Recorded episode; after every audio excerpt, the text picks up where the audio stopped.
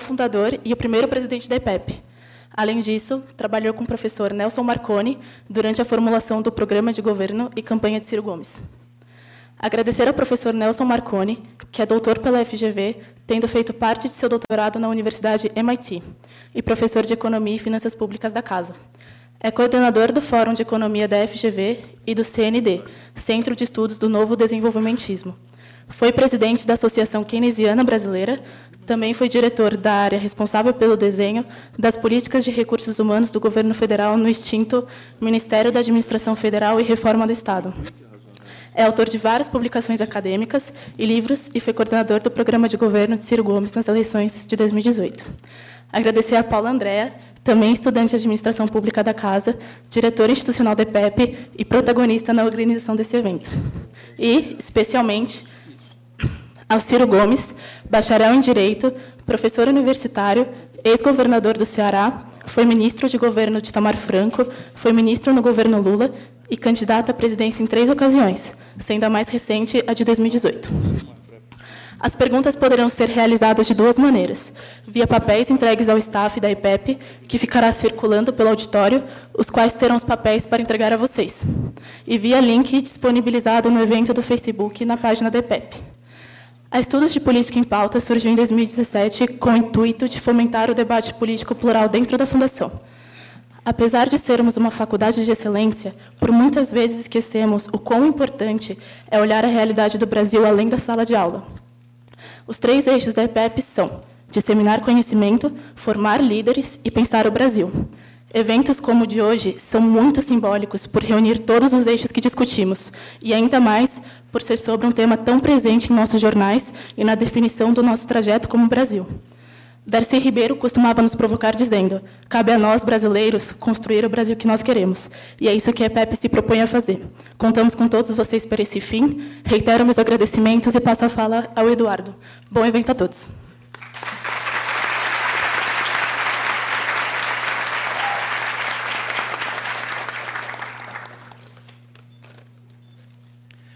Boa noite a todos. É... Gostaria de começar cumprimentando a mesa. Ciro, grande brasileiro que ilumina um projeto de Brasil desenvolvido, próspero e mais igual. Paula, amiga que representa aqui os membros e membras da EPEP, as alunas da Fundação Getúlio Vargas, e o grande amigo professor Nelson Marconi, que contribui de maneira única para o debate nacional e nos ensina tanto. Gostaria de agradecer imensamente a EPEP pela oportunidade de compor essa mesa e a cada um de vocês pela presença, que certamente vai enriquecer muito nosso encontro. Bom, hoje nos encontramos num cenário catastrófico. Altos índices de desemprego e de informalidade os jovens sem expectativa, uma taxa de juro que atropela o desenvolvimento nacional e atola nossa população em dívidas impagáveis, uma estrutura tributária arcaica que esfola os pobres e reproduz os privilégios, em uma sociedade em que a educação e a saúde pública foram abandonadas e diminuídas em uma cena de escalada da violência e dos homicídios que afetam os jovens periféricos, sobretudo os negros, apoiados em uma realidade carcerária tomada pelo crime organizado e um sistema judiciário que só faz refletir racismos e injustiças. A simplificação besta de todas as coisas fez confundir o imaginário nacional. Agora, garantir direitos humanos e lutar pela redução de desigualdade encontra-se do lado oposto da defesa do desenvolvimento econômico e da responsabilidade fiscal. Como se ambas não fizessem parte de um mesmo plano ideal, de um mesmo projeto nacional. A política, tão esculachada e demonizada, virando sinônimo de corrupção e ineficiência, precisa ser recuperada, reestruturada e ressignificada. Essa retomada se dá pelas mãos da juventude, tão distanciada e desestimulada de caminharem para a política. Pergunta numa sala de aula aqui na GV quem é que quer seguir os caminhos da política, você não vê uma mão erguida. E isso acontece em todos os lugares. Para o presidente Jair Bolsonaro, inclusive, devemos querer uma garotada que não se interessa por política. Não, presidente.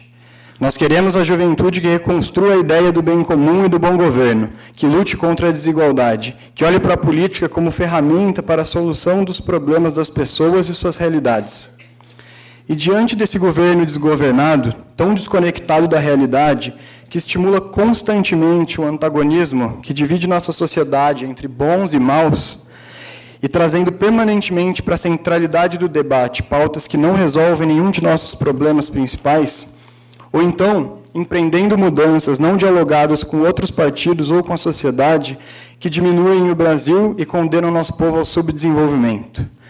O caminho da juventude deve ser na construção em rede de soluções para nossos impasses, de políticas públicas amparadas pela conciliação, pela imaginação, pela criatividade, pelo diálogo, pelas realidades comunitárias e regionais e baseadas em dados e evidências empíricas, não em achismos ou ideologias cegas.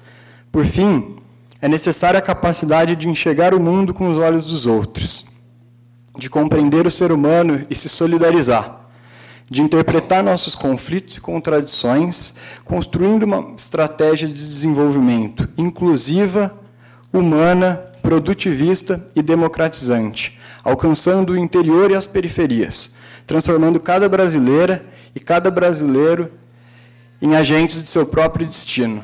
E para falar sobre isso, acredito que não tem ninguém melhor que você, Ciro. Muito obrigado.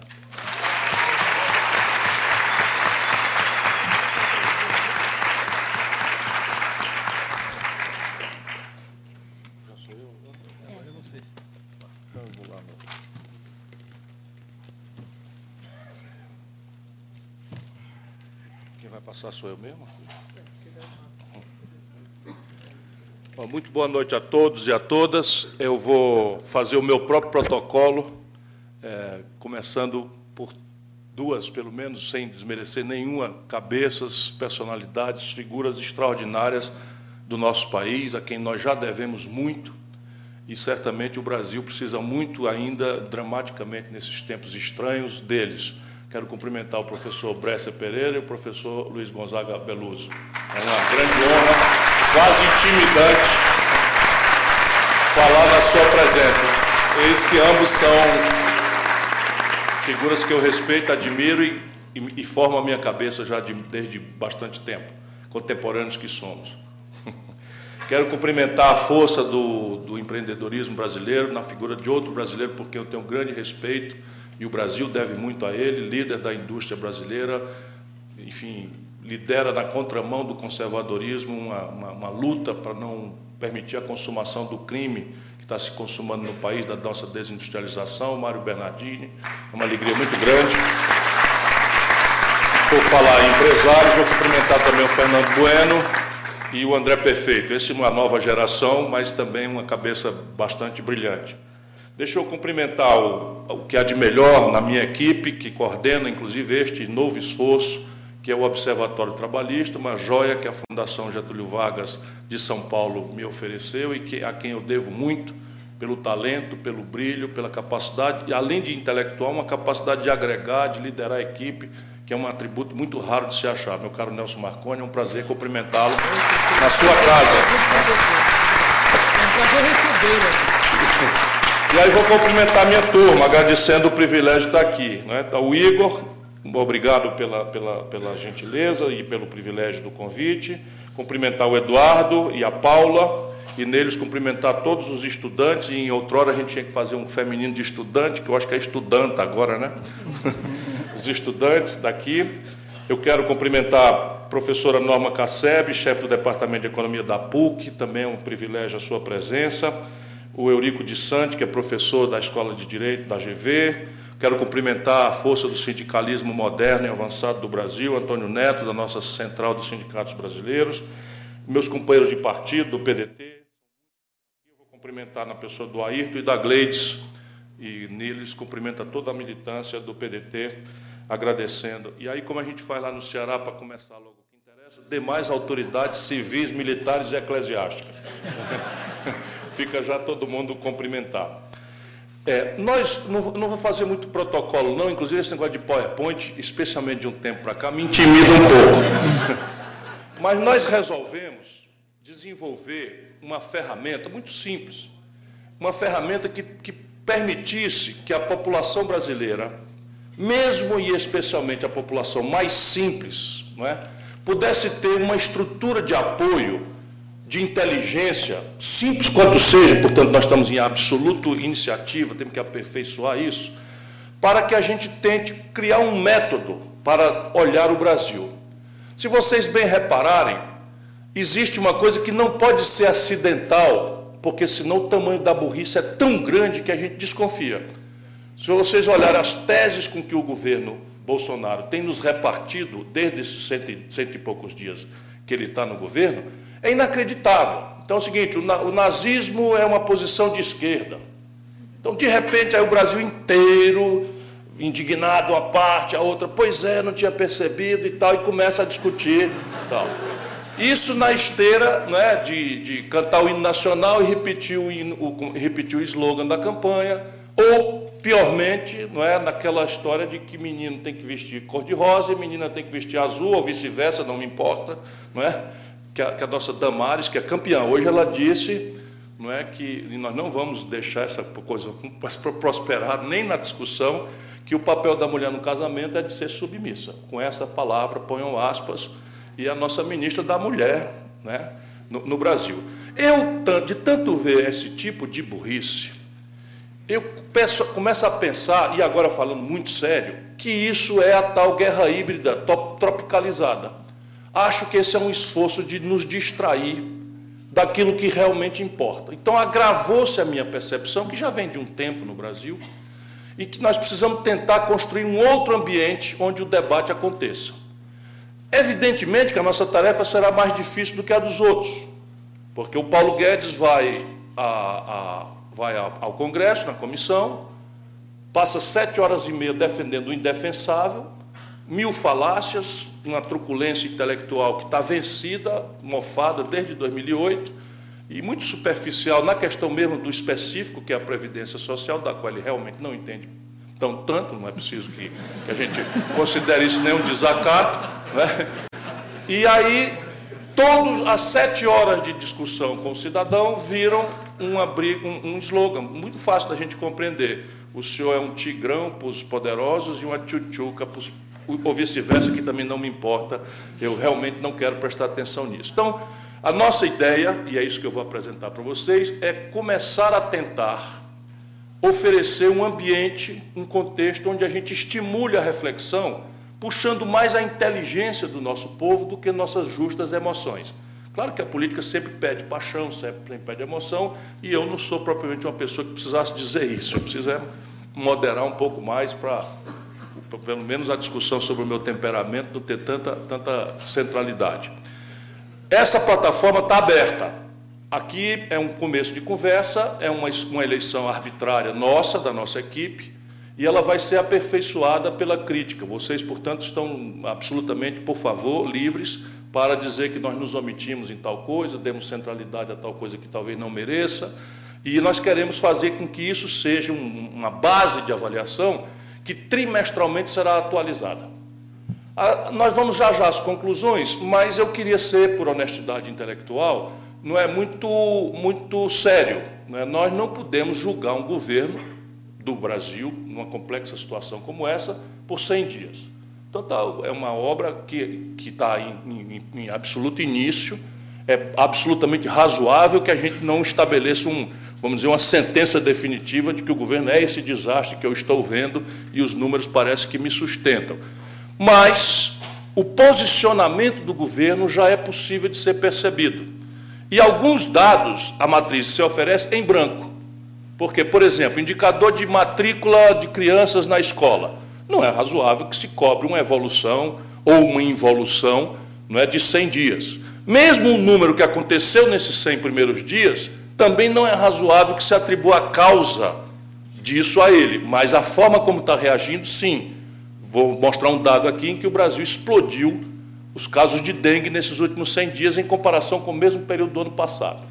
Então, todos os dados serão mencionados com a fonte e, para estabelecer um método de debate, nós estabelecemos uma base de comparação entre um período igual, de 2012, 2014, 2016, 2018. Então, pegamos os anos pares, o primeiro trimestre, e estabelecemos essa comparação e colocamos os 100 dias. Quando há números, a gente já frequenta e faz uma conclusão. Quando não há, está aí a proposta de que daqui três meses, daqui seis meses, nós vamos completar esses dados. Então vamos adiante aí. Como é que mexe nesse treco aqui?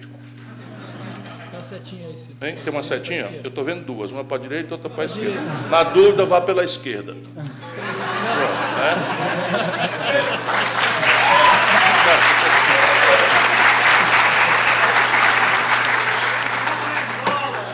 Já dizia o Brizola.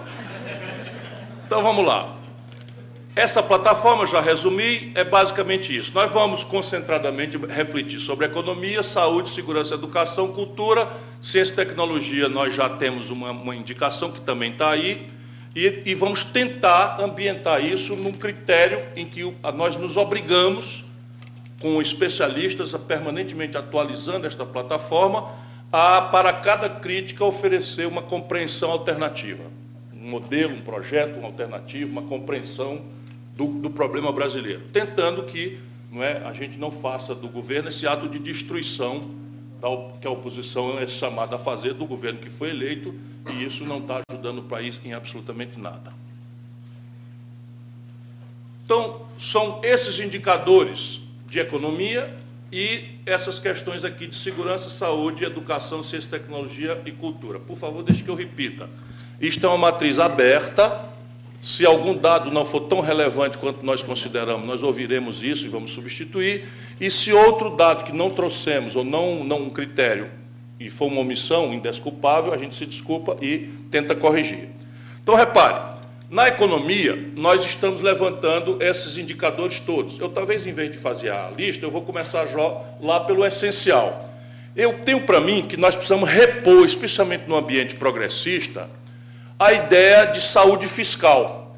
Porque, de repente, o conjunto de valores de um Estado equipado para intervir, que é a base física da gente ser, capaz de transformar a vida do povo, é, melhorando a educação, qualificando a saúde, resolvendo os problemas de infraestrutura, de repente está no imaginário popular brasileiro, ou pelo menos a propaganda faz isso por uma, por uma, uma responsabilidade também de um certo descuido do pensamento progressista do Brasil, e nós queremos estabelecer esse, esse elemento como uma distinção.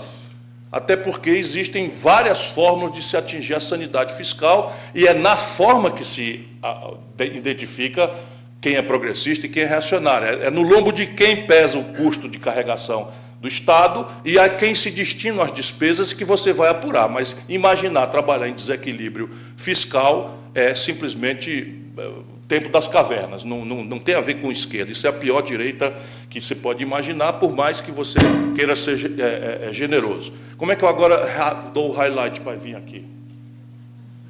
É aqui no, no próprio computador. Então vamos lá.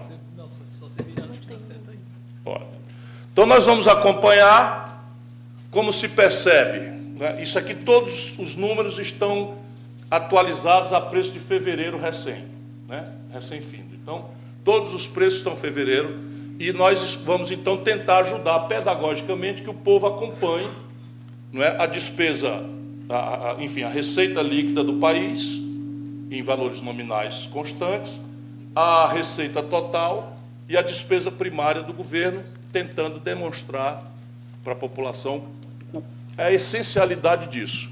Então, os números é, afirmam basicamente que a situação fiscal e das contas públicas seguem se deteriorando. Então, por mais que vocês tenham hoje uma retórica não é, de austeridade, que vai fazer, que vai acontecer, já estão, inclusive, oficializadas as ideias de que o déficit primário, conforme a gente já dizia na campanha, que sem um redesenho estruturante da questão fiscal, especialmente, na nossa opinião, do lado da receita, o que não dispensa nenhum esforço justo de contenção de despesa, mas parece que o Brasil não sairá do desequilíbrio sem uma, uma definição clara de um outro modelo fiscal, tributário e previdenciário, para ser duas páginas do mesmo, do, né, dois lados de uma mesma página. O que já indica que o debate fragmentário sobre previdência parece ser um equívoco. Isso atualiza, eu estou num ambiente de estudantes muito qualificados, a ideia de que a três receitas fundamentais da Previdência têm natureza parafiscal e são do ambiente do Código Tributário, da legislação tributária. PIS, COFINS e contribuição social sobre o lucro líquido. Então, como é que eu vou fazer uma reforma da Previdência e depois uma reforma tributária, uma coisa separada da outra, isso não, é, não parece ser congruente. Então, a, o governo já piscou o olho depois que a gente começou a falar, evidentemente não estou atribuindo a causa nós temos falado, mas o papel disso é construir ferramentas de pressão popular sobre o exercício do governo. Essa é a vontade que nós temos, é o papel da oposição, pelo menos do ponto de vista como eu a vejo. O governo já anunciou a descompressão daquilo que tinha se imposto de déficit primário no ano que vem e no outro ano. Então, já, já afrouxaram, já estão mantendo o déficit na, na, no limite de 130 bilhões em números redondos de reais. Como é que eu faço agora, Vicente? Pronto. Ali estavam as receitas, e aí nós queremos que a população também tenha um instrumental para avaliar as despesas do governo que é o que importa na prática para, vamos dizer, aqueles que são usuários do serviço público, dependentes da Seguridade Social, ou que têm a percepção clara, por exemplo, da aguda necessidade do Brasil redesenhar o seu olhar sobre a questão da infraestrutura. Ou seja, sempre por que ângulo for, nós precisamos ajudar o povo a entender a evolução da despesa pública. E aqui a gente já introduz o que é uma espécie de provocação deliberada, mas é fraterna e respeitosa, a ideia de onde é que as coisas começam, na conjuntura presente, a se deteriorar gravemente. E nós vamos encontrar em praticamente todos os indicadores um craque ali entre 2014 e 2016. É ainda na constância do governo Dilma barra Temer que o buraco começa a se aprofundar no Brasil e todas as terapêuticas que se oferecem nessa coisa se revelam grosseiramente equivocadas. Por quê? Reparem bem, o investimento, que é o que importa para o conjunto da sociedade, despencou. Olha aqui, ó. Tem aqueles, aquelas luzinhas que bota? Esse daqui mesmo. E onde é que eu pego dele sem explodir? Aqui? Já não. Já não, auditório acho que é, é bom que a gente ver. Vejam o que aconteceu com o investimento no Brasil. Está aqui? Não, não volta. volta. Você apertou assim, Aí. Vocês estão vendo ela? Esquece. Pega aqui a barra 2014, eu, eu, não me dou bem com esses prédios. Só me lembro do PowerPoint do Dallagnol.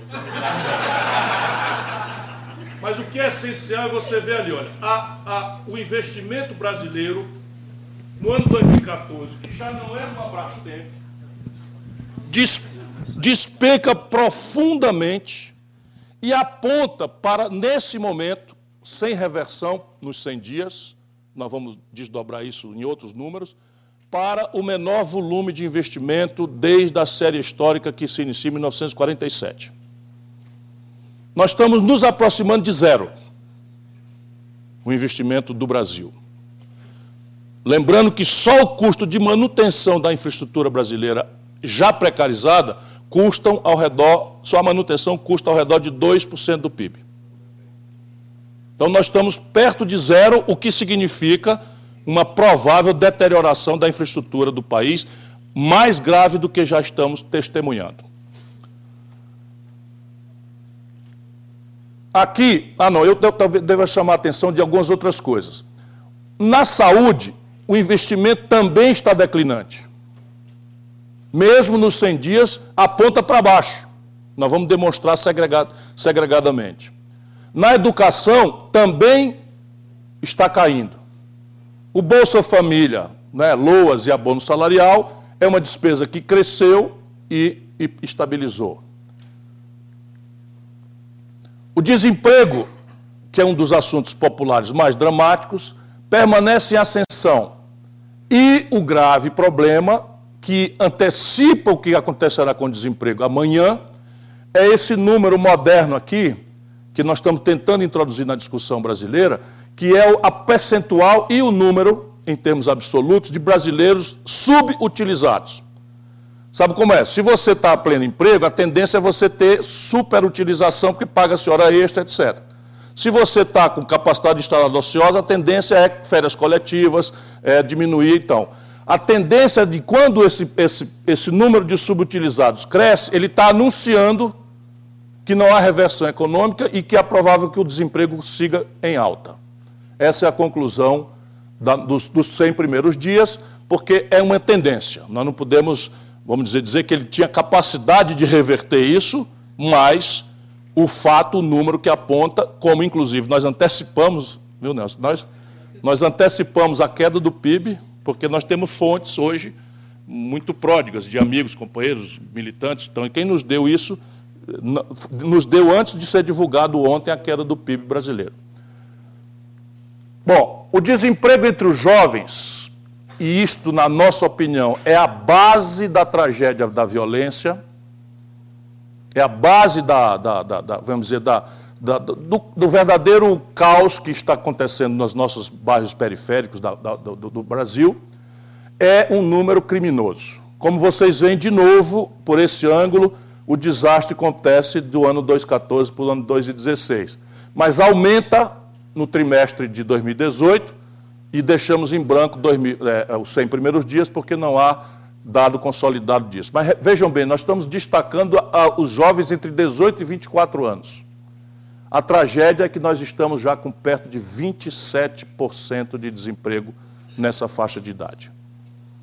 Enquanto isso, o narcotráfico circula oferecendo diárias de 5 a 50 a 70 reais diária para distribuição de droga e ser a bucha de canhão para a polícia fazer de conta que está prendendo ou fazer de conta que está matando, enquanto os verdadeiros narcotraficantes estão nos jardins, em Alphaville e coisas que tal. Como nós acabamos de descobrir com o assassino da Marielle, que morava duas casas do presidente da República, né, num condomínio. Como é, claro que é coincidência. Maledicente. Bom, nós vamos estabelecer também, não há muita variação possível, mas a conclusão agora, acompanhando a renda média dos brasileiros e rebatendo com a renda média de empregados do setor privado, lembrando sempre que esse é um número muito tendente a ser vulnerável às falácias pela hiperconcentração de renda no país. Por isso a gente destaca os empregados do setor primário, do setor privado, e a conclusão nesses 100 primeiros dias é que, os que entre os que permanecem no mercado de trabalho, a renda segue constante. Nós não temos nenhuma tendência, já que vem de trás, de melhoria na renda média do povo brasileiro. Bom, o índice de preço. Aqui nós vamos tentar explicar para o povo brasileiro o que é inflação, porque no meio do povo já há uma dúvida muito grande, uma inconfiabilidade quando os jornais, a televisão anunciam que a inflação foi 0,y. E as pessoas não estão com essa sensação.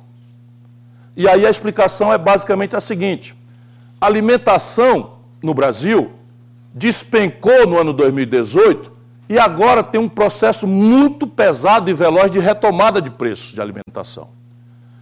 Um trabalhador de salário mínimo, de até dois salários mínimos, gasta quase 80% da sua renda com, com a cesta básica e outros que, e, e, e afins, remédios, etc.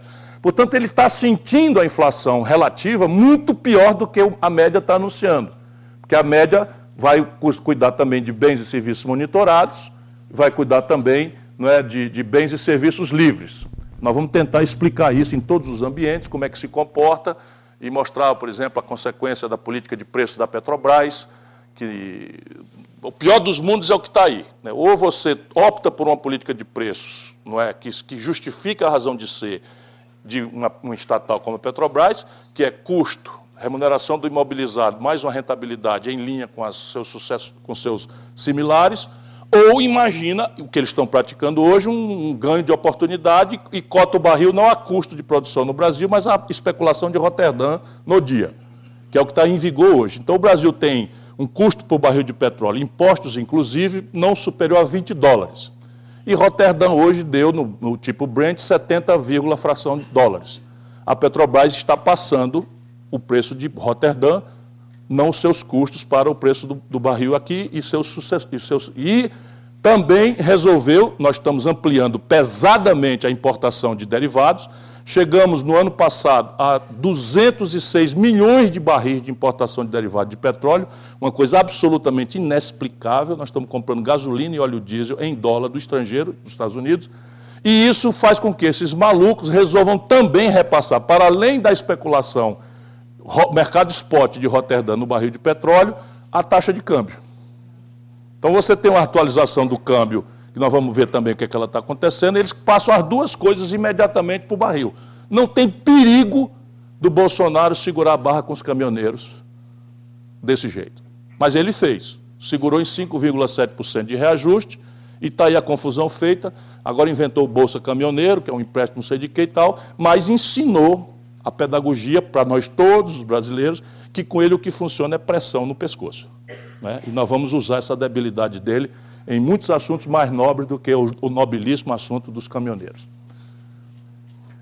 Bom, a taxa real de juros no Brasil segue sendo essa dramática imoralidade em padrão global. Nós, nos primeiros 100 dias, mantemos aí a taxa é, da, da Selic inalterada, é, o crédito para a pessoa jurídica não é, caindo, nós vamos ver uma coisa absolutamente única que me assustou, professor, um dado que nós levantamos, e o crédito da pessoa física. Ali está em percentual, e aqui nós destacamos para a classe média, para poder. E classe média e quem usa, não é, às vezes por, por necessidade de giro e tal, cartão de crédito. Veja a aberração que é a, a taxa de juros do cartão de crédito aqui em valores nominais. Eu estou vendo. Bom, nós estamos tentando popularizar, onde eu ando, com os estudantes, etc., etc., não é? a ideia de que nós precisamos fazer do assunto taxa de câmbio um assunto popular. Porque nós sabemos, esse ambiente aqui sabe melhor do que os outros, de que a taxa de câmbio é um preço central da economia que mexe praticamente de forma imediata ou imediata com todos os outros preços. Seja por uma vinculação instantânea, importa diesel, câmbio, mudou a passagem de ônibus, não tem conversa. Ou uma questão mais remota, um non-tradable como uma consulta de dentista. Então é um non-tradable, o dentista não, não, não, importa, não tem competição com, com, a, com a, não pode, não sei. Mas os insumos do dentista, os pozinhos, a ferramentaria, as agulhas, tudo importado. Resultado, a tendência do dentista é estabelecer também dolarizada a sua consulta. E assim acaba a tendência, a, a economia toda, procurar o câmbio. E aí vejam o que está acontecendo a despeito da propaganda e da retórica. A taxa de câmbio para os 100 dias está se aproximando, acima um pouco, inclusive, daquele momento crítico do ano 2016 do impeachment. Então, aparentemente, se isto for uma variável de expectativa, Parece, e o prefeito pode dizer melhor do que eu, que o mercado, ao contrário do que fala, está vendo alguma coisa inconfiável no, no horizonte próximo do Brasil e estabelece uma precificação no câmbio. Isto, em tese, deveria nos ajudar para ter um câmbio mais realista e não continuar a perversa, criminosa desindustrialização do país. Mas, enquanto isso não acontece, porque isso não acontecerá sozinho, nós estamos erodindo a balança comercial do Brasil, desmontando mercados de commodities brasileiros por conversa louca, por declarações à, toa, por conversa estúpida. Como nós, não sei se nós já trouxemos o dado, mas a balança comercial de março foi a pior desde 2012. Eu tinha a intuição de que aquilo era provavelmente uma queda no, nas commodities, do volume de venda e de preço, portanto. Não deu outra. No Rio Grande do Sul caiu 48% a exportação de soja, etc., porque a China começou a retaliar o, o, o, Bolsonaro em função das declarações, dos comportamentos, dos alinhamentos estúpidos, etc., etc. E alternando preferência comercial com os americanos para distensionar a grande aguda guerra que eles estão, sob o ponto de vista comercial. Então, a tendência da taxa de câmbio não é a que estão dizendo. O mercado falando em, em 2,70, como é? 3,70. Nenhuma chance, pelo, pelo que está posto. Não é? Aí vamos tentar também popularizar ao máximo a consciência sobre a dívida pública, este tabu, não é? que na verdade, com este perfil, que só se deteriora, vai impor a taxa de juros ou estável como está, ou para cima, como a gente também começa a sinalizar, a sentir sintomas aqui de que eles vão querer talvez até aumentar a taxa de juros, ou no mínimo não reduzi-la como deveríamos. E o problema é esse aqui, ó. A dívida bruta brasileira está se aproximando perigosamente de 80% do PIB, nenhuma reversão, porque sabe o que é que faz a dívida pública crescer? É o primário negativo e o custo de carregação dela. Os dois são malucos no caso brasileiro. Né? O custo de carregação do Brasil para uma Selic de 5,5% ainda é superior a 12%. Vai entender por quê. Claro que se a gente olhar daqui a pouco outro gráfico, a gente vai entendendo por quê. Aqui está a explicação. Quando o mercado não acredita no futuro, ele começa a precificar e só aceita títulos pós-fixados. Ou seja, no Brasil, é ganha-ganha. Se a inflação tende a cair, se a taxa de juros tende a cair, há uma tendência de queda, o mercado exige pré e congela na alta. Por isso a carregação média da dívida brasileira, para uma Selic hoje de, de 5,5, está em 12, 14. Porque congela na alta e o que o mercado está esperando nos 100 dias subiu é uma atitude pós-fixada, ou seja, estão esperando que a taxa de juros vai subir se esses indicadores se mantiverem coerentes com a velha história do Brasil. Tudo na contramão dos analistas. Essa aqui é a, nossa análise. Vamos ver quem é que tem razão. E aí os prefixados, que seriam teoricamente né, o, a busca ideal para você ter uma, um universo de médio e longo prazo para manejar a dívida, simplesmente estão sumindo. E surge no Brasil, com esta proporção inédita no planeta Terra, as tais operações compromissadas do Banco Central. Isto daqui é vizinho à fraude, na minha opinião. Porque operação compromissada existe em todo canto para ajudar a liquidez de curto prazo no setor financeiro. Isso não é o que está acontecendo no Brasil. Estão utilizando esta ferramenta que existe no mercado e que não passa de 1,5%, 2% do, do, da do proporção da dívida no mundo, para já chegar a dívida a 26% e subindo. E a característica aqui, quando nós começamos a descobrir isso com a ajuda do Instituto Fiscal Independente do Senado, é que ela tende a, a, a vencer metade dela, portanto, 12,5% da dívida bruta, vence em quatro dias. Não há nenhum padrão fiscal capaz de honrar esse fluxo. Nenhum padrão fiscal, nada que você imagine, a mais selvagem das reformas previdenciárias que você imaginar, nem remotamente tem como fazer frente a esse fenômeno absolutamente peculiar do Brasil. Variação do nível de atividade econômica, nós quebramos, porque também há toda esta conversa mole de que se nós cumprirmos um receituário do Bom Moço Internacional, assim como o FMI, o, o Lista, nós seríamos salvos da nossa tragédia de atraso e de desmonte da economia pela inversão estrangeira. Isso nunca aconteceu na história da humanidade. Não há precedente de nenhum país do mundo que tenha sustentado o seu desenvolvimento, evidentemente que ciclicamente tem uma relevância proporcionalmente mais ou menos importante, mas nunca houve na história da humanidade nenhum país que sustente o seu desenvolvimento baseado na poupança dos outros. Ou seja, o capital que, se, que produz desenvolvimento sustentado é aquele que se consegue construir em casa.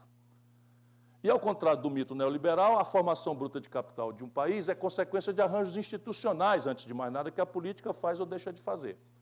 A rigor, trata-se de como você desenha o seu sistema tributário, seu mercado de capitais, seu sistema previdenciário e outras coisas não é, que o mundo, em linha com o mundo. E nós temos uma tarefa enorme em todos esses elementos da agenda do Brasil. Nem sequer a concepção nós temos ainda. Mas o fato é que nós estamos não é, com, com a capacidade instalada do Brasil é, mais ou menos com 30% de capacidade instalada ociosos. Então, por que, que a Ford, depois de incentivo fiscal, daquilo outro, reforma trabalhista, o diabo, toda a agenda do Bom Moço Internacional, resolve fechar aqui no ABC? Eu, eu mergulhei no caso para praticar essa percepção. Faz seis anos que a Ford trabalha com 30% de capacidade instalada ociosa. Isso significa que o, turno, quer dizer, que o retorno, a taxa de, de retorno, foi para o espaço, ela está em prejuízo aguardando essas eternas promessas mentirosas que estão vinculadas a elementos. Não, vai ser o teto de gastos, agora vai, vamos criar não sei quantos empregos. Tudo, tudo acontece e o efeito é nulo. Nulo, porque nós temos uma capacidade instalada ociosa não é? absolutamente grande. E estamos vendo isso em todos os setores da economia. Eu tenho números que eu não trouxe para cá, mas nos últimos três anos, o Brasil fechou 13 mil indústrias, da Dilma para cá o Brasil fechou 220 mil postos de comércio no mesmo período. Isso é devastador. Né? E a gente fica obrigado a um debate aí de coxinha e petralha, quer dizer, de petralha e, e agora bolsomínio, irracional. Né? A gente não consegue trazer o debate, e é isso que nós vamos tentar fazer, para a gente olhar essas coisas com um pouco mais de, de lucidez, de inteligência e menos preconceito e paixão. Veja a variação do PIB. De novo, isso aqui não existe nem na Grande Depressão de 29, referida nos, nos, nos, nos livros como a, maior, a mais aguda crise do capitalismo mundial, não caiu o que nós caímos em apenas um período, aqui no, nesse momento, que é a transição 2015-2016, Dilma Temer. E aí, em cima dessa brutal queda, você teve o ano passado, no primeiro trimestre, uma discreta recuperação, que é como? Desceu 12 degraus na escada, subiu um de volta. Então, o nível de atividade é, é equivalente a 2011. Mas agora, e esse é o dado que nós conseguimos antes de ser divulgado, o PIB brasileiro está em queda. Caiu em fevereiro 0,73%. Ou seja, toda a ideia de que o país ia crescer 2,5%, que tal com todo respeito, mercado, anuncia, sabe, tudo nunca não teve o menor fundamento, nem terá. O Brasil não tem nenhuma chance de crescer e os indicadores estão sendo dados já. Não adianta imaginar que isso aqui é questão só de confiança. Não é questão de confiança. Você tem o consumo das famílias, como nós vamos ver na frente, colapsado. Em fevereiro, professor Brescia, o consumo das famílias no Brasil caiu 5,2%. No PIB brasileiro, 60% do crescimento do PIB brasileiro, quando ele cresce qualquer coisa, é puxado pelo consumo das famílias. Se o consumo das famílias está despencando, onde é que eu vou ouvir? Do investimento? O investimento público já demonstrado está indo para o zero. E o investimento privado não vai acontecer pelo colapso do endividamento do setor privado e porque nós estamos com a economia com capacidade de instalada ociosa. Então, de onde é que vai vir o crescimento? Raciocinemos, né? Adiante. Bom, aqui já falei, me adiantei um pouco, 28% de capacidade instalada ociosos. Número de pessoas físicas inadimplentes em ascensão. Na campanha, nós falamos em 63 milhões, mais 1 milhão e 400 mil brasileiros nos últimos 90 dias passaram a inadimplência. Então, nós estamos com 64 milhões de famílias endividadas com o nome sujo no SPC e no Serasa. Nós vamos introduzir também para que o pequeno e médio empresário compreendam que ele não está sendo culpado de uma malversação ou de uma incapacidade de empreender, que é um fenômeno da economia brasileira. A explosão de inadimplência das micro e pequenas empresas, antevéspera da quebra. Veja, nos 100 dias aumentou, inclusive, de forma muito, muito acelerada a inadimplência das pequenas empresas no Brasil, Sempre lembrando que nós temos a fonte ali indicada, Serasa Experian é, é a fonte desse dado. O endividamento das famílias. Hoje, o endividamento das, das famílias em relação à renda também está um padrão acima do, do que é razoável, aproxima-se dos 50%. E o comprometimento do orçamento familiar, vamos lembrar que as pessoas no Brasil, até cinco salários mínimos, né, são 80%. Então você tem 20% da renda, um pouquinho é, enfim, comprometido com o serviço da dívida das famílias no Brasil nesse momento. O volume de crédito do sistema financeiro, isso aqui quando eu vi eu me arrepiei. Pela primeira vez eu ouço falar de um país em que o crédito pessoa física passa o crédito pessoa jurídica em volume. E, a, e com uma tendência da boca se agravar, ou seja, a, o pontilhado é o crédito da pessoa física. E, a, e o cruzamento é ali no tal ano 2016, de novo. O cruzamento. Então, repare, o crédito de pessoa física, por regra, é um crédito ao consumo. E o crédito pessoa física, por regra, é um crédito ao investimento. Não, pessoa jurídica. Sim, eu disse o contrário. Então, o crédito pessoa física é tendente ao consumo e o crédito pessoa jurídica é tendente ao, ao investimento. Então, veja a tragédia do Brasil e está piorando nos 100 dias. Fonte, Banco Central. O spread médio nas operações de crédito no Brasil, não é? pessoas jurídicas, continua não é? como o segundo maior spread do mundo, mas nesse momento perdemos o lugar, quer dizer, perdemos a vizinhança da Turquia, só, só temos Madagascar na frente do Brasil. Eu vou entender o que, é que houve em Madagascar, não é? para tentar explicar por que eles estão com a taxa de juros maior do que o Brasil, me tirando o argumento que nós temos a maior taxa de juros do mundo. Olha aqui, professor. As exportações versus importações do Brasil. Então, a, o, o pior março, esse já agora, pior março para a exportação e para o saldo de balanço comercial desde 2017, que é a sequência da tragédia. E nós mergulhamos na causa, corresponde àquilo que eu já falei. Despencou o volume de exportação de commodities brasileiros, nenhuma razão econômica. Imprudências de, de relações internacionais, retórica imbecil, o canalha do 01 falando, o canalha do 02 falando, e o Brasil perdendo mercados de proteína lau, de soja, de, de coisas. 01 e 02 são os filhos deslumbrados do alucinado que nos preside.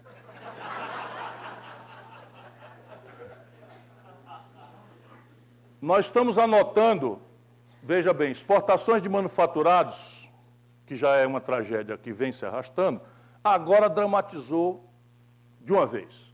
Né? Nós despencamos a, a, a, o volume de exportação de manufaturados nesse período agora. É bom lembrar que manufaturado é o que agrega valor, paga melhores salários, é? paga melhores impostos, etc. A participação dos produtos de, exportação entre primários e manufaturados. Aí está 60% quase, ou 55% do, do, da nossa exportação são produtos primários, sofrendo esse estresse de, de mau comportamento na relação exterior, e algo ao redor de, de, de, de 38, 36 de manufaturados. Aumenta a diferença na exportação de manufaturados e produtos primários nos 100 dias.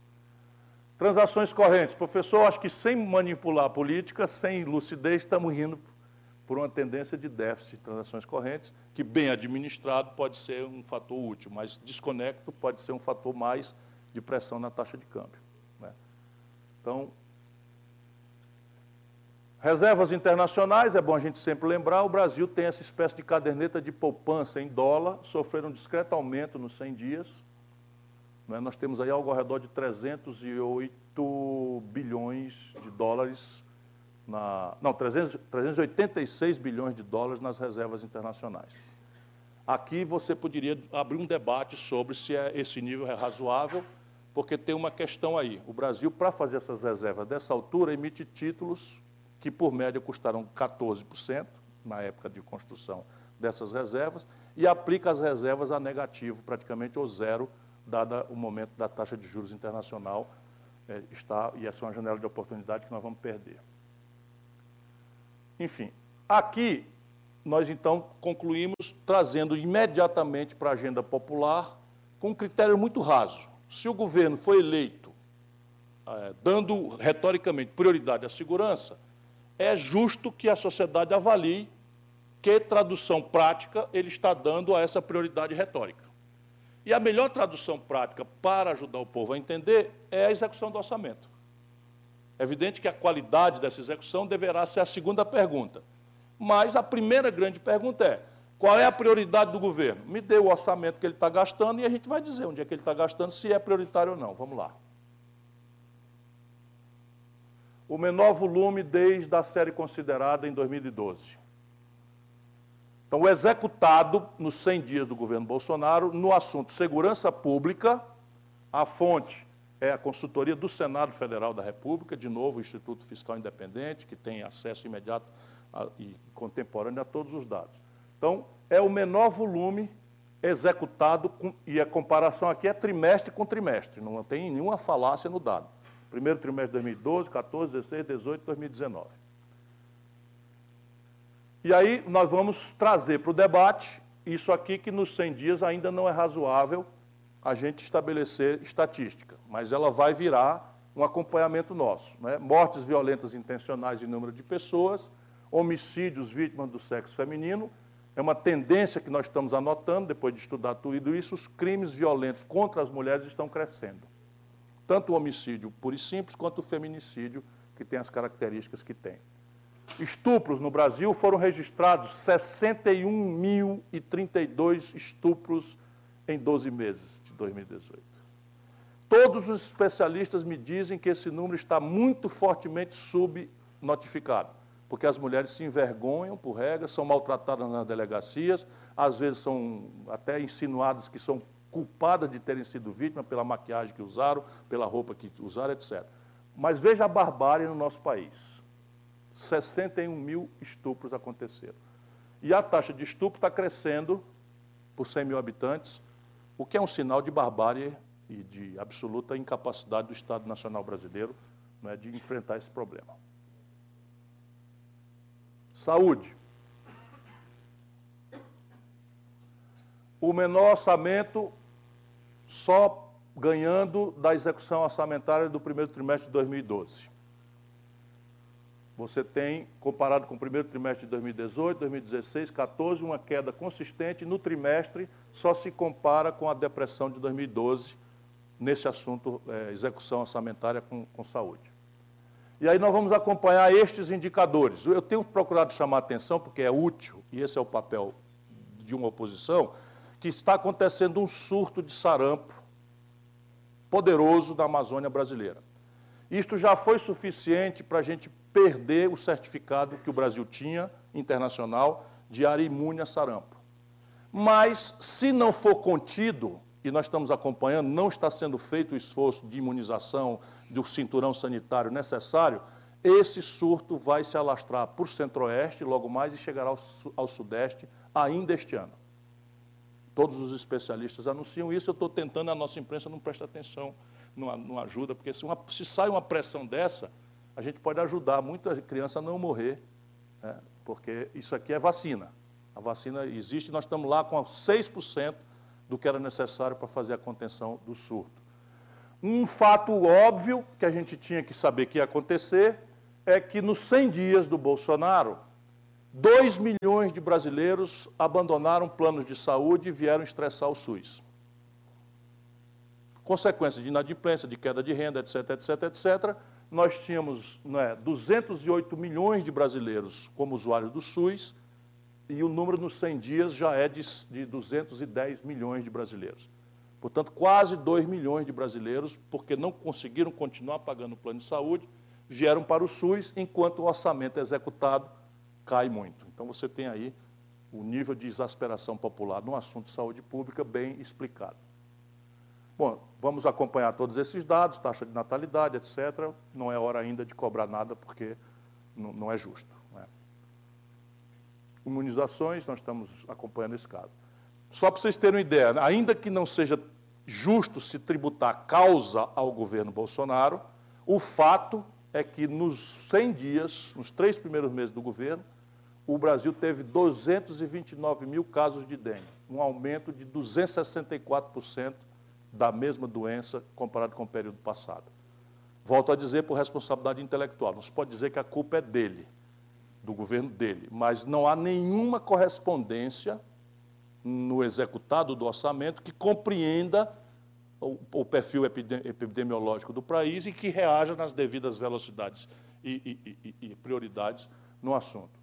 Perdemos, né, como eu disse, o, o, o certificado de país livre de sarampo. Isso já também é proeza dele. Educação o menor desde também do, do, do atípico eh, orçamento de 2012.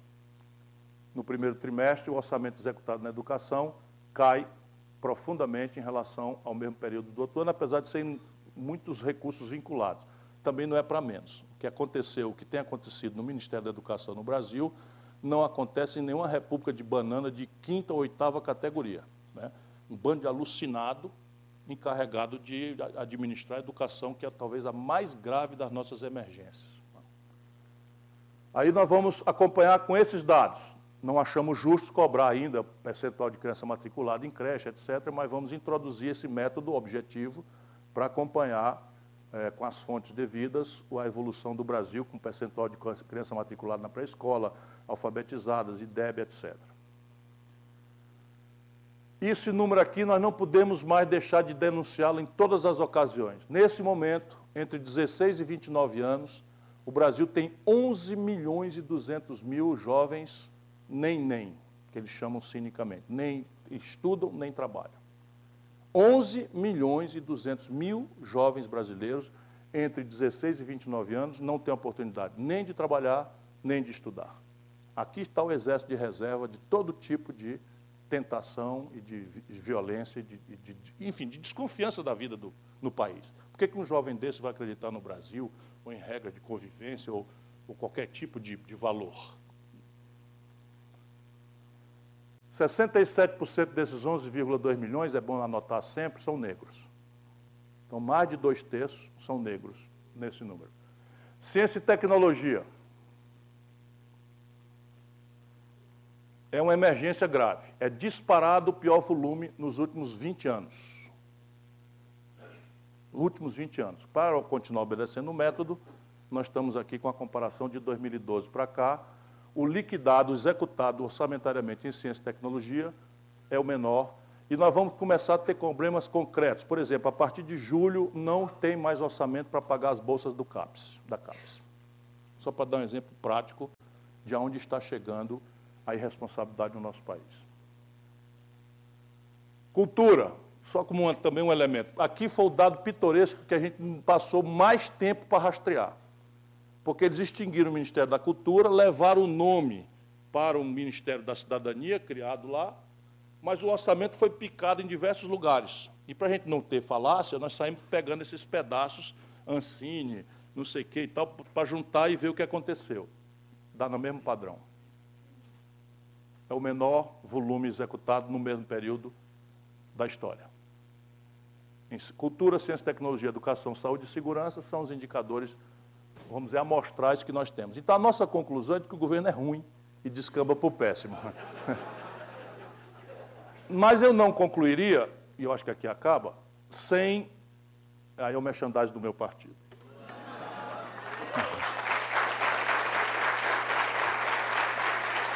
Eu queria concluir agradecendo a todos a presença, mas eu queria formular aqui também, porque se não é justo intelectualmente, que você cobre um governo de resultados estratégicos em 100 dias.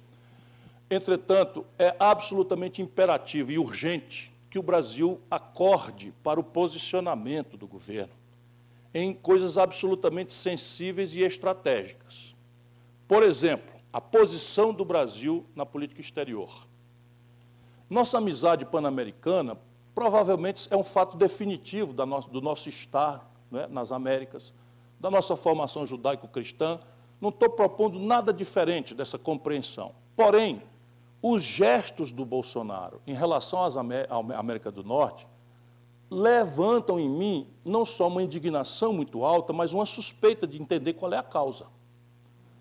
Vejam bem, entregamos o direito dos norte-americanos virem ao Brasil sem visto, rompendo 150 anos de tradição que o Brasil exige reciprocidade. Todos nós vamos para a Europa e não precisamos de visto. Portanto, não é que o Brasil seja maior ou menor, mais grave ou menos grave, um emissor de, de, de, de, de migrantes ilegais. A Europa não nos pede visto. E os americanos receberam sem reciprocidade. Nós entregamos uma cota de importação de 750 mil toneladas de trigo para os norte-americanos, que subsidiam o trigo, sem nenhuma contrapartida. Isto vai destruir a triticultura do sul do Brasil, sem nenhuma contrapartida. Nós entregamos a base de Alcântara com interdição escrita de que em determinados lugares, a pretexto de proteção de propriedade intelectual, brasileiros não podem acessar, a não ser autorizados por autoridades americanas. Nenhuma razão há para isso, nenhuma reciprocidade para isso. O Brasil aceitou o papel de big stick, ou seja, de porrete na mão dos americanos, violentando uma tradição que vem do Barão do Rio Branco, em que nós proscrevemos a, a, a, a, intervenção estrangeira em assuntos domésticos de outros países, advogamos a solução pacífica dos conflitos e a autodeterminação dos povos, e estamos fazendo isso com um vizinho, o que destrói a confiança já muito frágil da vizinhança brasileira inteira no Brasil. Nossos vizinhos da América do Sul têm uma grave desconfiança da vocação imperial do Brasil. Na medida em que nós executamos sem nenhuma contrapartida ou explicação, porque eu não vou acreditar que o Bolsonaro ama a democracia. Porque se for assim, a gente tem que fazer uma coisinha ali no Haiti, tem que fazer outra coisa acolá em vários países da África. Evidentemente que não é, é uma coisa estranha e fizemos sem nenhuma contrapartida. Mais grave, porque é transcendental o impacto disso. O Trump surpreendeu o Bolsonaro na conversa e pediu que o Bolsonaro aceitasse levar o Brasil ao CDE, organização para a qual o Brasil nunca quis ir, porque não temos nada a ganhar no estágio em que nós estamos, mas ainda considerando isto, pede que ele abra mão do status de país em desenvolvimento na OMC, onde se dão os acordos comerciais. E o status de país em desenvolvimento nos deixa um resto de margem para uma política industrial de comércio exterior, para uma política de compras governamentais, para uma política até de quebra de patentes em certas circunstâncias específicas previstas nos estatutos da OMC. A China não abre mão desse, desse status de país em desenvolvimento, sendo 12 vezes o produto industrial do Brasil. Em nome de que o senhor Bolsonaro aceitou? Consultando quem? Perguntando a quem? A qual especialista? Ao 01, provavelmente. Que a propósito quase voa na braguilha do Trump na reunião. Né? Eu estou brincando aqui, mas isso é muito grave. O posicionamento do Brasil descuidado, porque o Lula visitou Israel e a Palestina. O Brasil sempre foi visto como um país que estava se, estava se esforçando para ajudar nessa praticamente insolúvel e intrincada questão árabe-israelita, eh, especialmente na questão da Palestina, território. O Brasil tem uma longa acumulação de habilidade, de, de, de esforço, de diálogo, nos aforamentos internacionais, etc. Joga-se tudo na lata do lixo oferecendo, sem consultar ninguém, a mudança da Embaixada do Brasil de Tel Aviv para, para, para, para Jerusalém, visitando coisa que nem o Trump fez. Aquilo que para os palestinos é território ocupado, junto com a autoridade política, nem o Trump fez, nenhum chefe de Estado fez. Essas coisas, elas não são muito populares no Brasil, mas isso explica, por exemplo, a queda dos nossos mercados de commodities. E não é propriamente por essas razões que eu estou denunciando. Mas essas razões são muito pragmáticas para a gente ver. E eu estou perguntando é a quem interessa, que tipo de estratégia é essa? Onde é que está o lugar que a gente possa refletir, discordar, concordar, entender as razões? E isso o Brasil, o povo, vocês mais jovens, vão pagar muito caro. Por exemplo, essa atitude gerou uma contradição com o Hamas, que tem uma fração que considera que a violência é a única linguagem para opor as contradições políticas contra a causa palestina. E o Brasil estava imune, como o território do planeta Terra, ao flagelo do terrorismo. Agora nós estamos dentro. Na medida em que você entrega a faculdade de lançar satélite, portanto, estabelecer uma base de foguete americana na América do Sul, evidentemente que quem tem os americanos como potencial inimigo vão acertar suas baterias, os seus mísseis intercontinentais para todos os lugares de onde pode vir um míssil americano. Não creio que isso seja paranoia, não. Isso é uma obviedade. Então, essas coisas o Brasil não pode mais deixar que estejam acontecendo com tal leviandade. E é por isso que eu, enfim, mais uma vez agradeço a atenção de todos e vou andar por aí tentando ajudar o nosso povo a entender o que está acontecendo. Muito obrigado por sua atenção.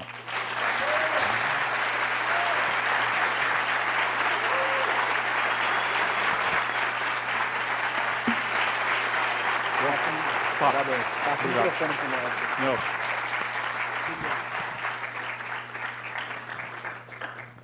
Bom, sou suspeito para falar, mas foi brilhante. O trabalho que ele fez assim. É, não, é, mas, eu, mas a quem é o, o grande orador aqui é Vossa Excelência.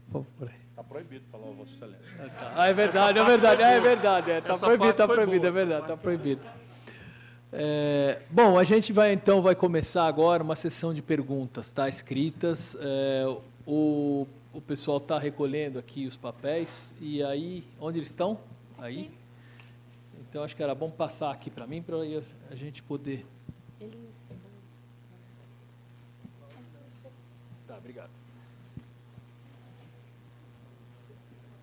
Bom.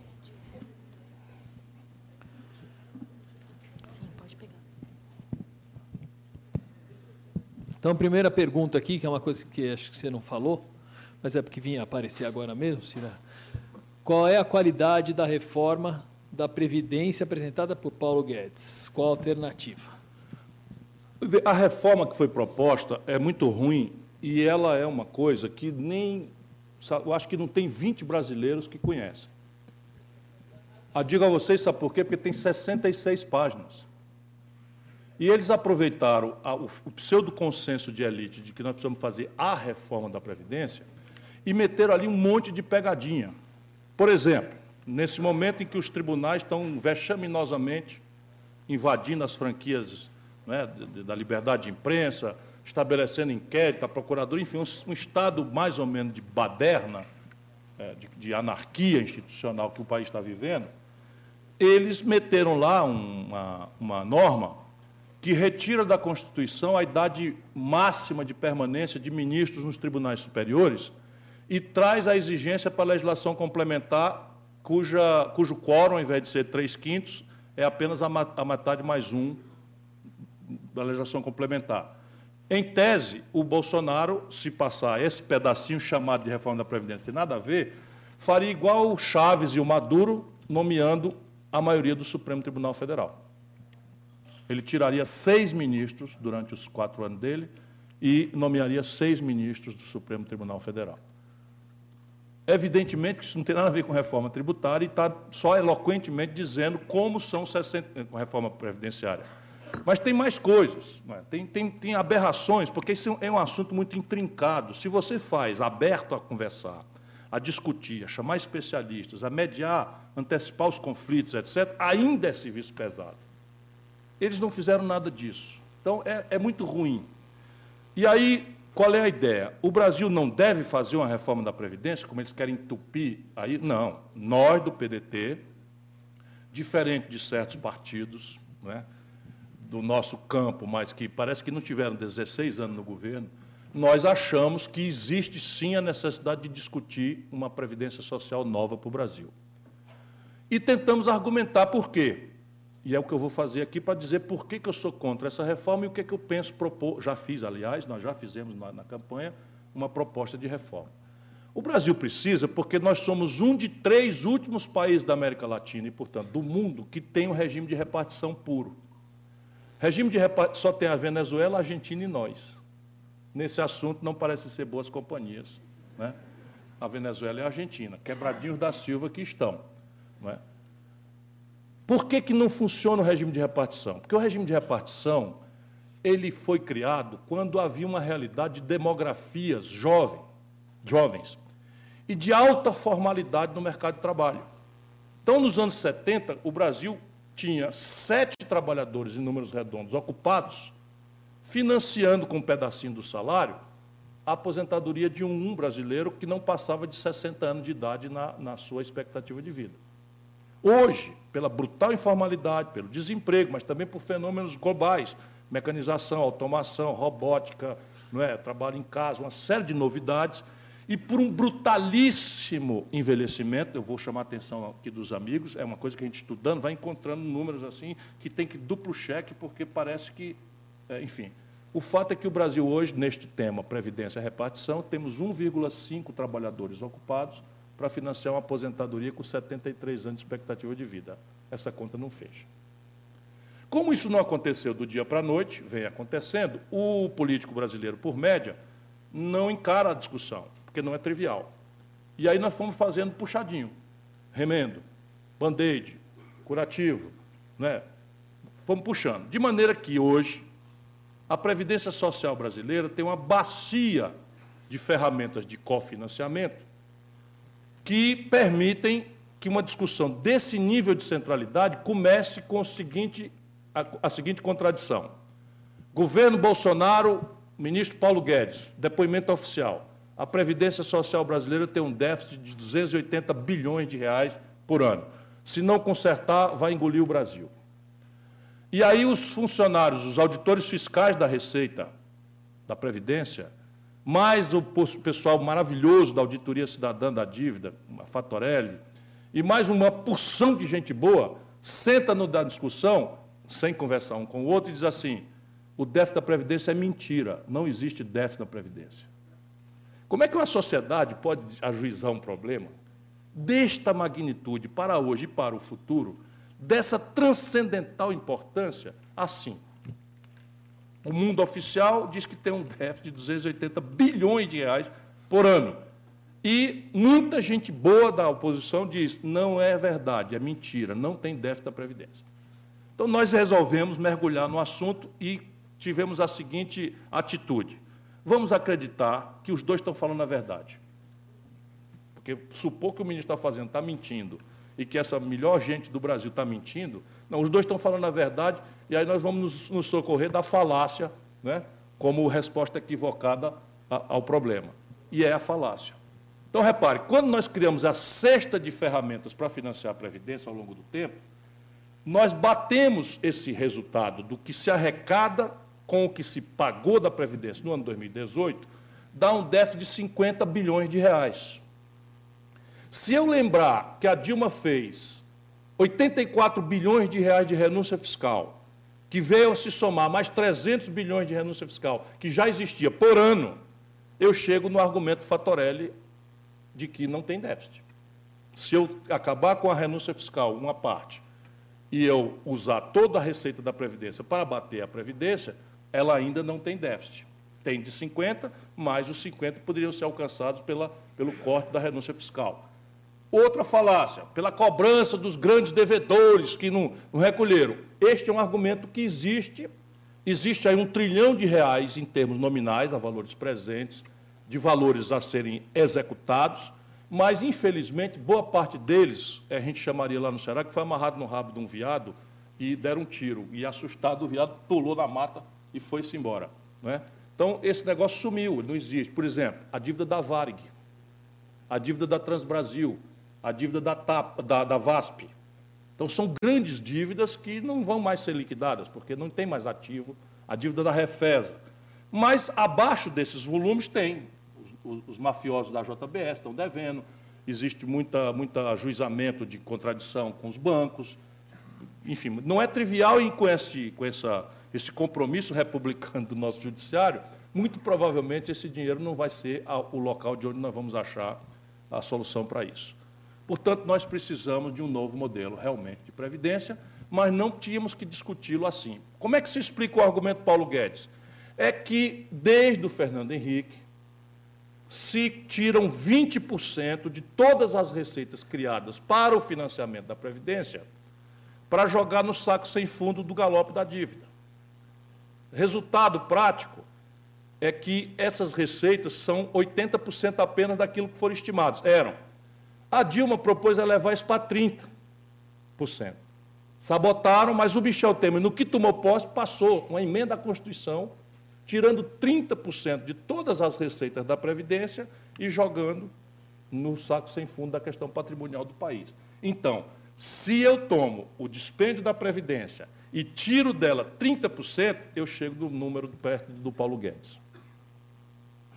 Portanto, os dois estão falando a verdade, mas ambos precisam combinar o método. Porque senão a gente vai enlouquecer o povo brasileiro, que nem enlouqueceu o cachorro, aliás, suicidou-se o cachorro do Tom Cavalcante. É. O, cachorro do Tom Cavalcante, ele resolveu botar o nome do cachorro de para dentro. Aí ele chegava em casa e ia para fora, para dentro, para dentro, para fora. Aí o cachorro começou a fumar maconha e depois se matou, enlouqueceu. Ele adora ser citado assim, aí. Então, nós no Brasil estamos nessa, nesse, nesse ambiente, porque você imagina abordar um problema com essa esse disparate de diagnóstico. Então, nós estamos propondo que a Previdência tem que ter duas tarefas e não só uma. A primeira tarefa é dar algum conforto e dignidade aos nossos idosos. Isso é um imperativo moral. Mas há uma segunda tarefa que é hoje executada nos países que têm sustentação no seu desenvolvimento, porque tem alto nível de formação bruta de capital doméstico. É formar esse capital doméstico. A grande ferramenta é esse. Então, nós propomos não é, um sistema de previdência que preservando direitos adquiridos, construa uma transição que está precificada, nós temos os cálculos todos. Aliás, nós pedimos a memória de cálculo do Guedes, até hoje não recebemos, oficialmente, requisitamos, não recebemos, não sabemos de onde vem esse trilhão, nem qual é o peso disso, por qual, qual faixa de renda, mas dá para ver que é uma perversão muito injusta. Por exemplo, e apenas por exemplo, porque eu não tenho nenhuma vontade de depreciar os militares no país, mas eles resolveram bancar um capitão, tem oito ministros generais e tem 121, eu estou contando, 121 militares graduados na cúpula do governo. Portanto, é justo que, apenas para dar exemplo, eu cite a, perversão original dessa, dessa reforma. Quando nós segregamos o déficit da Previdência para os militares, eles gastam 47 bilhões de reais por ano. A Previdência custa para os militares 47 bilhões de reais por ano. E eles contribuem com 3. Portanto, o déficit segregado dos militares é de 44 bilhões de reais por ano. O que é que faz o Bolsonaro?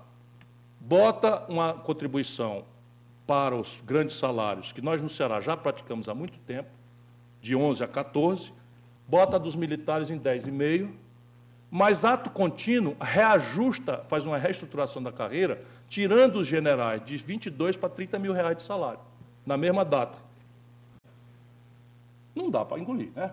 E na outra página diz que os benefícios de prestação continuada vão ser reduzidos de um salário mínimo para 400 reais, em que um trabalhador pobre, idoso, vai ter que escolher se compra remédio ou come, mal e porcamente.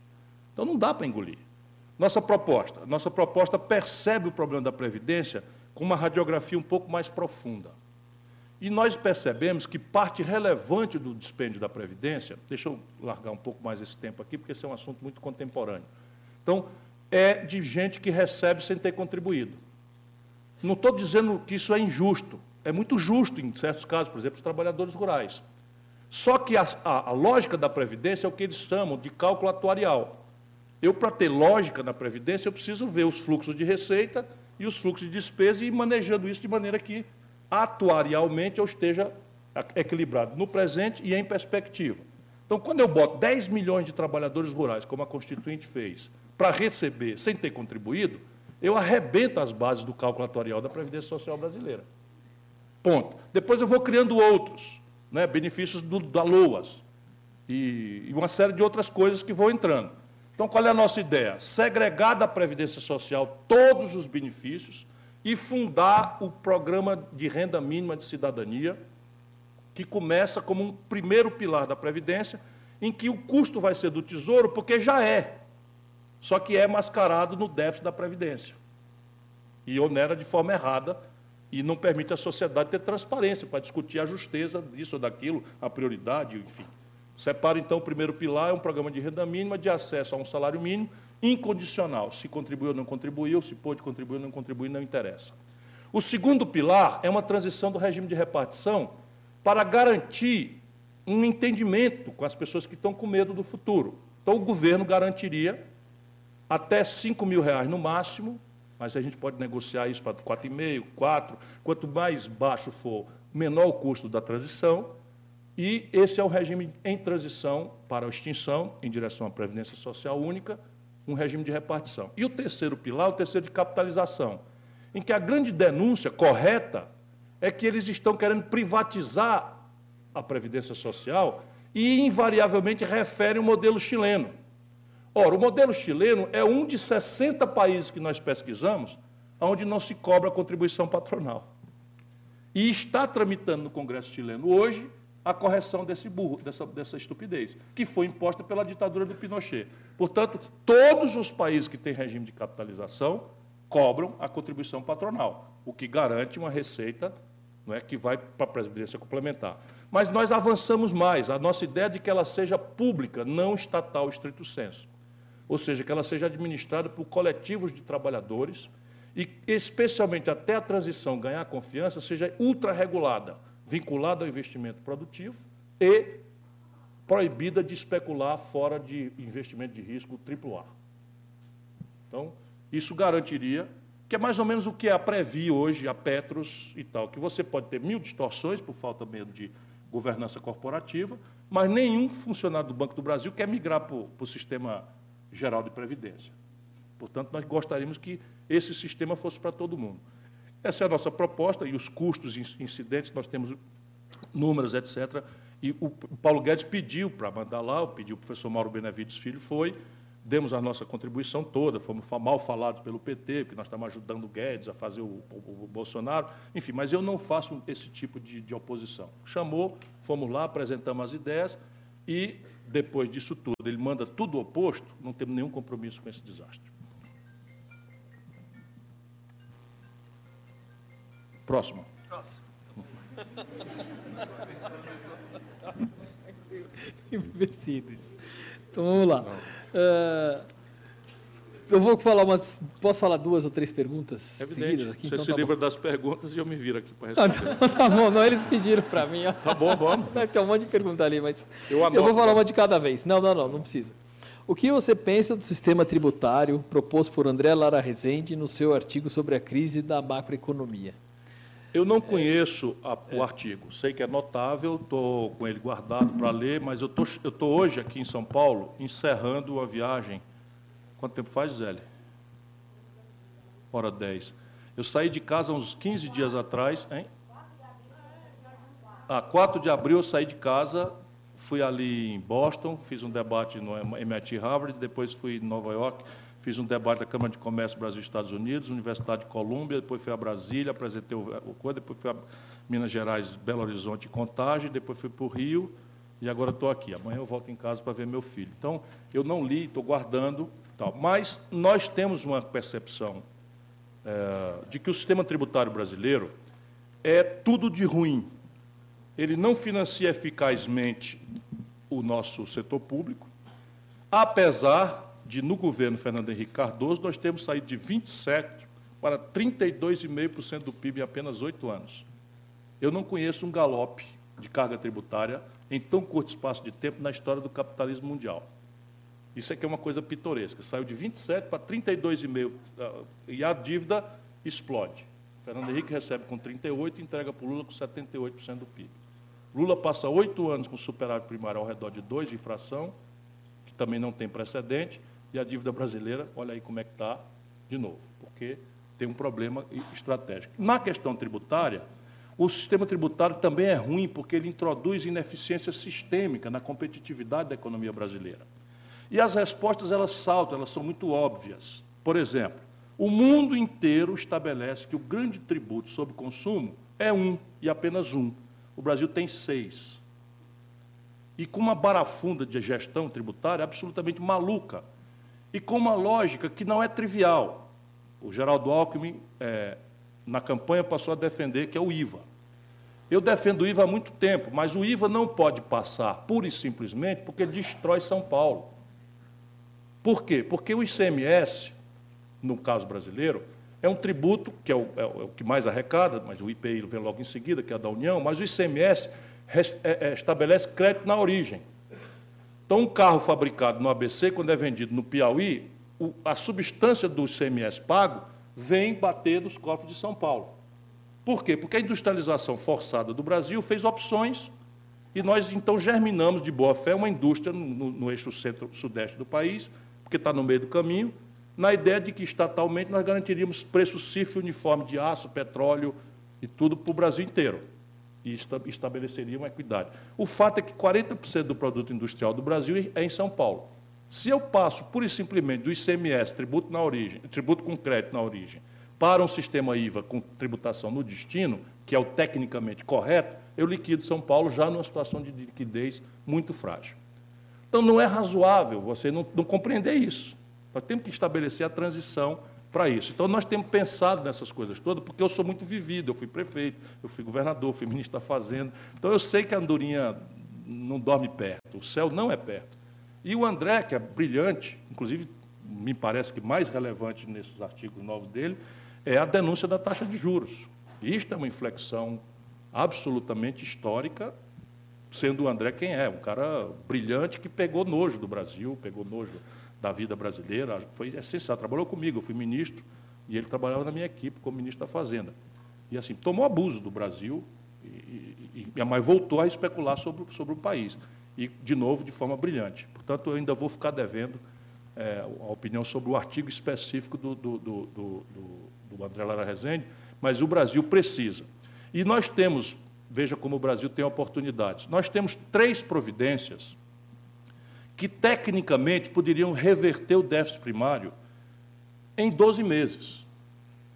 E eu digo 12 meses pelo princípio da anterioridade. Vocês sabem que o sistema tributário obriga que as inovações conceituais ou criação de tributos só vige no exercício seguinte àquele que foi criado. Mas, tecnicamente, está na mão do Brasil, em linha com as melhores práticas internacionais. Não é fazendo heresia nenhuma. Então, veja lá, só o Brasil e a Estônia não cobram tributo sobre lucros e dividendos.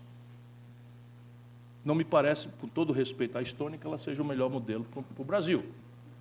Eu cobrei quando ministro da Fazenda. E nós tínhamos capacidade de arrecadar 70 bilhões de reais, que é metade do déficit primário. Segura aí, 70 bilhões. O Brasil cobra 4% sobre, sobre heranças. Tributo sobre heranças, e a classe média esqueça, nós não estamos interessados em, em herança de classe média até 2 milhões de reais. É irrelevante. O Brasil não cobra. O Ceará cobra 8%, que é o teto da Constituição, não por acaso é o estado mais líquido do país. Temos o maior volume de investimento absoluto, não é relativo. O maior volume de investimento do Brasil hoje é o pequeno província do Ceará, paupérrimo como é. Temos a melhor educação, estamos expandindo saúde, expandindo segurança, uma série de coisas. E a crise para nós lá é na taxa de investimento. Nós estamos investindo 30%, agora estamos investindo 20% da receita corrente líquida. Ninguém tem nada nem parecido.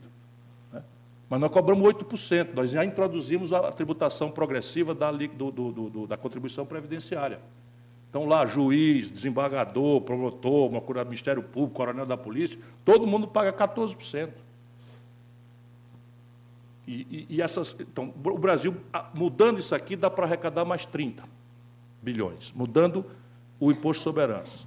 Depois, a outra providência são aquilo que eu já falei, 386 bilhões de reais de renúncia fiscal por ano.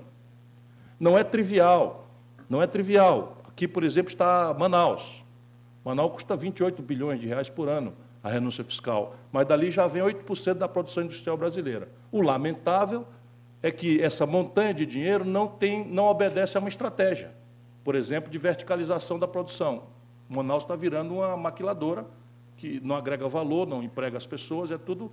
Quando você conhece a ferramenta de renúncia fiscal, você podia ter uma política né, de nacionalização de componentes mais simples, enfim, uma série de coisas que o mundo inteiro faz.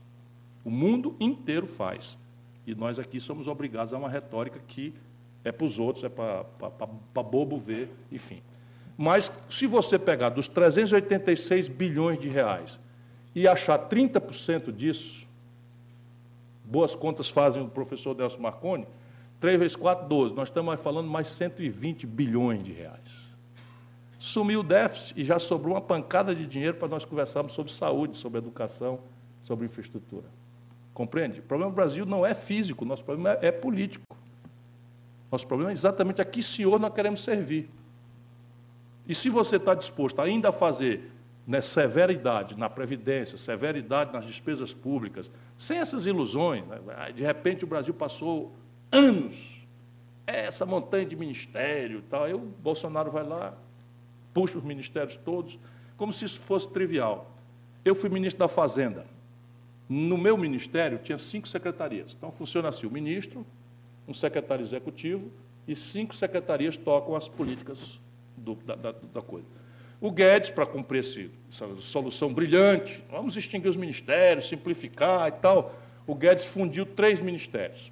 E eu fui agora olhar só para o Pachorra, para me divertir. Eu não tinha a menor dúvida, mas fui olhar, saiu muito pior do que eu imaginava. Hoje o Brasil tem no Ministério da Fazenda o ministro, o secretário executivo, sete vice-ministros e 21 secretarias. Óbvio, como é, que, como é que o ministro vai despachar com 21 pessoas? Então, veja, isso é austeridade. A propaganda boboca do Brasil, esses Constantino da vida, esses boboca que infernizam a vida do país com coisas. Né? Eu soube que ele andou atacando agora o Moreira, por isso que eu, tô, é, por isso que eu me lembrei de dar uma estocadinha nele. Porra, dá bilhão. Não deu, não, não deu nada. Tá Vou tentar ser mais breve. Tem uma que você acabou de responder, já que era impacto da fusão dos ministérios, tal, etc. Você já falou. Eu, não, uma... eu vou dizer, é. deu, deu algo ao redor de 6 milhões por ano. É, uma fábula. Agora tem uma boa aqui, que é boa você responder. Não deu nem, nem, nem, nem 100 milhões. então vamos lá. Vamos lá. Como o senhor avalia o trabalho da oposição nesses pouco mais de 100 dias de governo? Como poderia ser diferente? Quer dizer, você tem duas coisas para analisar e é muito importante para vocês entenderem a minha tática, especialmente aqueles que estão um pouquinho mais interessados na política e na nossa na, na forma como nós estamos militando. Nós achamos, e temos aqui alguns números em nosso socorro, de que a resposta para esse, tragédia não é o petismo antigo. Com todo respeito, nós não queremos desrespeitar ninguém, mas essa burocracia do PT não entende mais o assunto. Então vai para o embate, perde, porque caras dizem assim, ah, porque não sei o que, reforma. E o Paulo Guedes disse lá: vocês tiveram 18 anos, não foi 18, foi 13, mas ele disse: vocês tiveram 18 anos e não fizeram a reforma. A, tributação sobre lucros e dividendos, não fizeram. E o cara diz o quê? Não fez mesmo. Esse é o problema. E assim, o Palocci, vamos lá, injustiças à parte, não sei o quê, também acho que tem muito, muito barulho, mas, gente, o Palocci é réu confesso. O Palocci confessou ter roubado 100 milhões de reais devolveu 60 milhões de reais. Está com tornozeleira eletrônica. Dá para fazer de conta que isso não foi uma delegação do PT? Oito anos. Foi chefe da, do, do, da Casa Civil da Dilma. Isso não é razoável. E nós vamos agora, toda a juventude de melhor qualidade que o Brasil tem, chega num boteco na Maria Antônia, vai, vai ter que obrigar a defender isso. Por isso que nós perdemos a eleição. Nós perdemos as eleições, foi por isso. Você vai achar que São Paulo, que deu 68% de votos ao Bolsonaro, é um estado de fascistas, de misóginos, de. Não é, né? Não é. São Paulo é um estado muito progressista, muito arejado de intelectualidade. Tudo bem, conservador, está tudo certo. O Rio de Janeiro deu 70%. O Lula ganhou todas as eleições no Rio e agora o Bolsonaro ganha com 70%. O Sul deu 74%. Se não tiver humildade para entender que tem uma coisa errada conosco, nós vamos simplesmente dar a cara para bater. E nós, então, resolvemos não aceitar mais isso. Então, uma coisa é o nosso posicionamento. E aí tem o seguinte, já do desdobramento. O PT esculhambou o Aécio, com razão, e eu também, porque quando a Dilma ganhou a eleição, o Aécio não reconheceu, feriu a legitimidade do governo, adjudicou uma ação desconhecendo, não reconhecendo a vitória, e nós caímos de pau. O Aécio era não democrata, era um golpista, pilantra nós só não sabíamos que era tanto, mas depois acabamos sabendo que era também e tal. Muito bem, no dia que o Bolsonaro vai tomar posse, quem dá posse ao um cidadão eleito com 57 milhões de votos é o Congresso Nacional. O PT se retira e não dá posse ao Bolsonaro. Qual é a explicação para isso? E ato contínuo, sem conversar com ninguém, vai para a posse do Maduro que é contestado por metade do planeta Terra. Qual é a explicação? Eu vou ter que explicar isso? Nunca mais. Eles querem fazer, vão fazendo. Né? Mas eu estou contra esse tipo de conduta, de comportamento, e estou noutra. Né? Agora, na prática, o dia a dia, nós vamos trabalhar juntos por afinidade. Por exemplo, nós estamos ganhando aí em tempo, apesar do PT, porque quando nós vimos, eles quiseram transformar a eleição da mesa da Câmara e das comissões num terceiro turno da eleição, e nós achávamos que era bobagem, que a eleição da, casa, da mesa da Câmara era uma oportunidade para a gente é, influenciar de maneira a atenuar os danos de sermos minoria. Nós somos 130 em 513 deputados. Você precisa ter clareza. Nós, a oposição, somos 130 deputados em 513. Só seremos capazes de produzir algum efeito para o povo brasileiro se nós fizermos a nossa arte, fazer política. Então, nós fizemos uma aposta no, no, no Rodrigo Maia, porque eu conheço bem o pai dele, conheço ele, enfim. E fizemos ali um entendimento e ele cumpre a palavra. Então, ele está cumprindo os prazos de tramitação da Previdência. Se não fosse esse compromisso, ele estava passando o trator em cima da gente. Então, nós vamos por aí. E agora o PT está vendo que a gente estava certo. Eles fazem a besteira e vem depois. Então, está tudo certo. Está tudo certo, vamos indo. Nós temos aí até provavelmente agosto para forçar o debate sobre a Previdência Social. Em ambiente de deterioração franca do capital político do Bolsonaro. Portanto, nós temos chance. Né? E eu também diviso do PT, porque eu não acho que o Brasil seja um laboratório para a gente torcer que o Bolsonaro se arrebente e a gente tripudiar em cima. Eu não, não tenho essa psicologia. Não sei se é porque eu fui prefeito, fui governador, fui ministro, eu, e eu acho que se o Brasil se desastrar, não vem coisa boa depois. Não é o PT que volta. Pode ser uma coisa muito pior do que o Bolsonaro. É, o Mourão aí, por exemplo, não esconde que está interessado na cadeira. Hein? O Moro e o, e o figura, figura exótica aqui de São Paulo.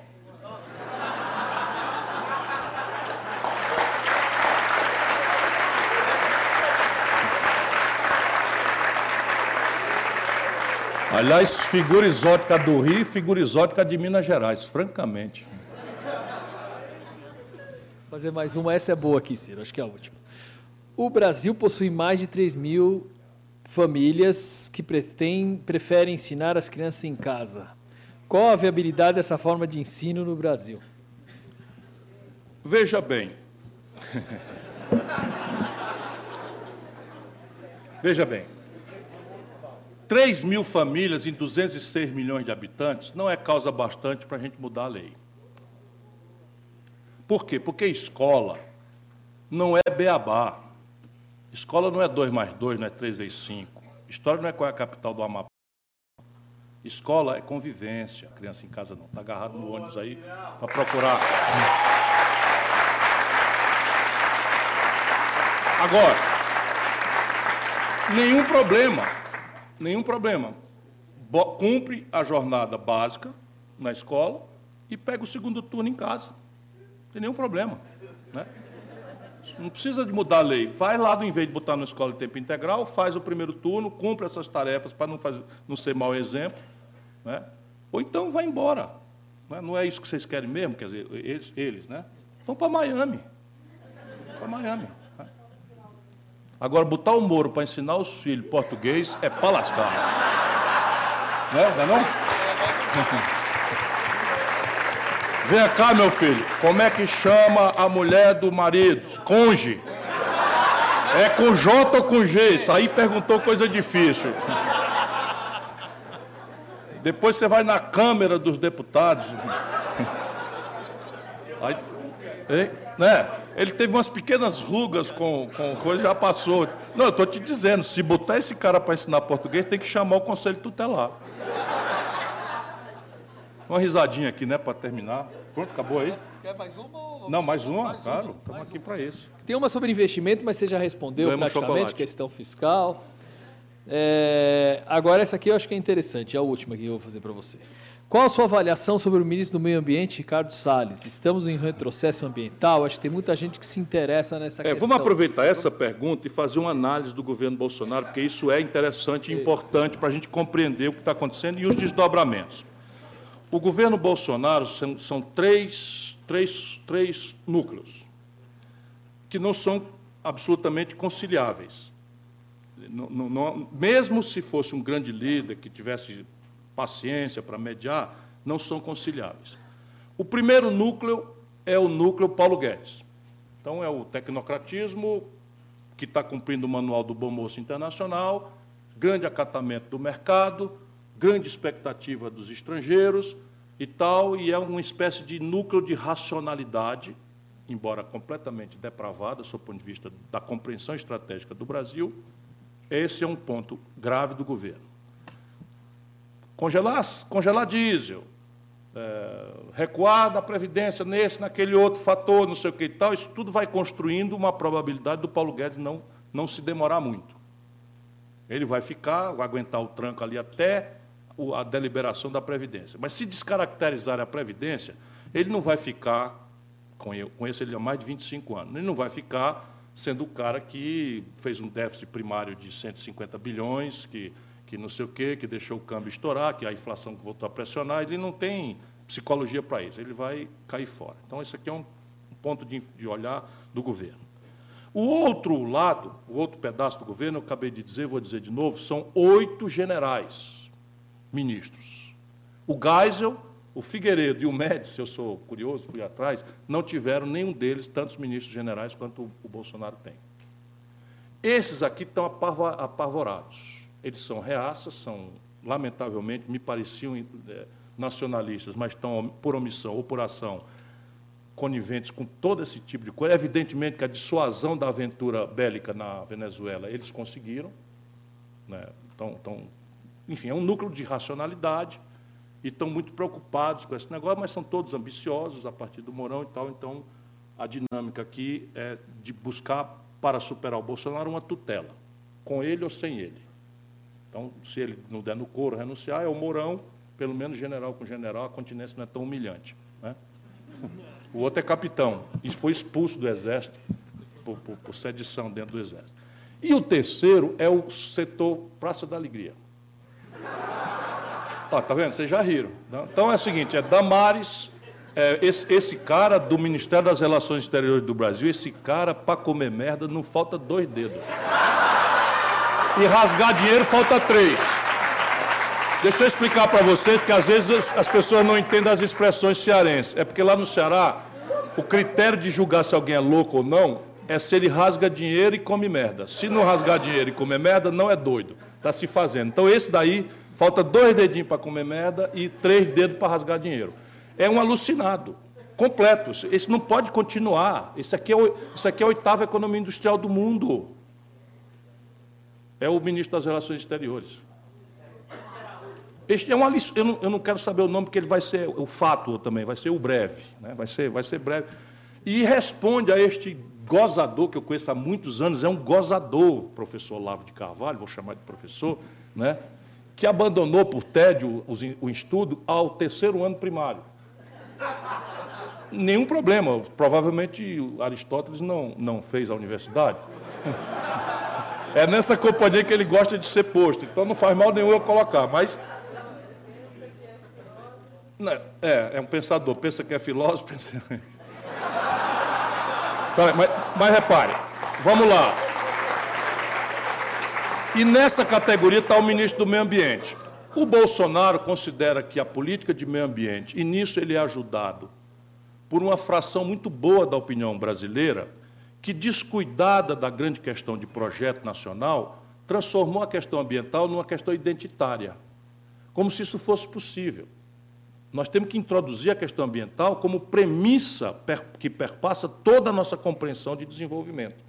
Senão nós caímos nessa coisa que deu no Bolsonaro. Vocês não têm ideia, o Bolsonaro tirou 80% do Acre. Tirou 80% de Roraima. Tirou por quê? Porque você chega lá e esculhambar o IBAMA, esculhambar o Ministério do Meio Ambiente, é, é música. Por quê? Porque é uma geração que ou ela mesma ou os seus filhos que assistiram migraram do Nordeste, do Sul, porque os militares chamaram para ocupar a Amazônia. E sabe qual era a condição sine qua para a titulação da terra há 40 anos atrás, portanto, numa geração? Desmatar. Então, você quer o título da terra? Me traga aqui a fotografia que você desmatou. Aí o cara, de repente, agora é um criminoso. Claro que é um criminoso, mas o cavalo de pau aqui foi muito violento e eles não entenderam nada. Por quê? Porque ficamos nós os déspotas esclarecidos, nos compensando mutuamente entre São Paulo, Rio e, e, e, Brasília, e não consultamos a alma do nosso povo. Então, Manaus é a única capital do Brasil que não tem acesso rodoviário ao país. 8% da produção industrial do Brasil tem rodovia para a Venezuela e não tem rodovia para o Brasil. Mas já teve.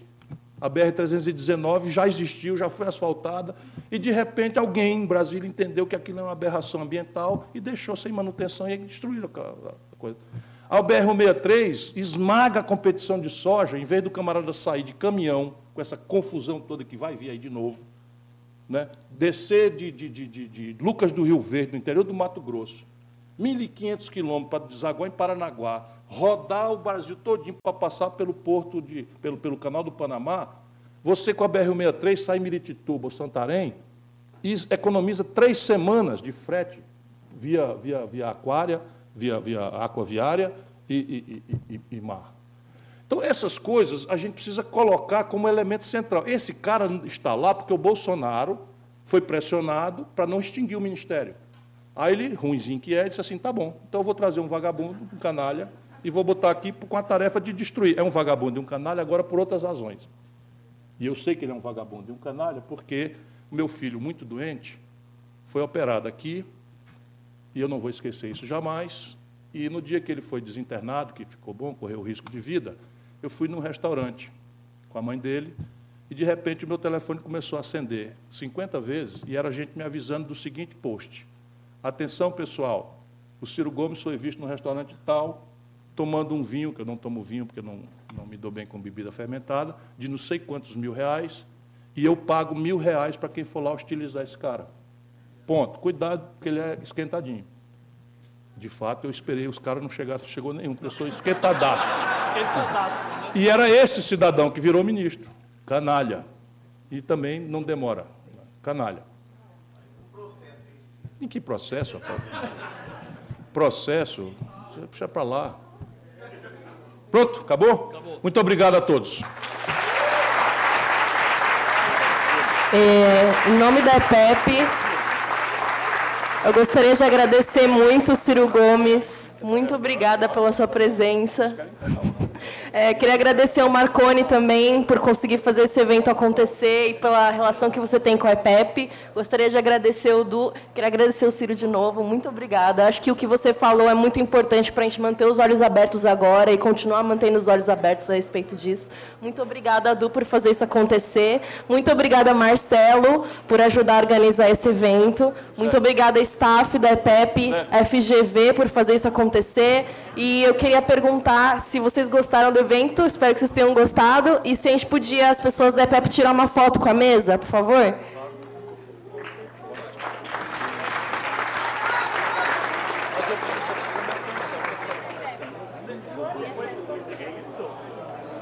É agora?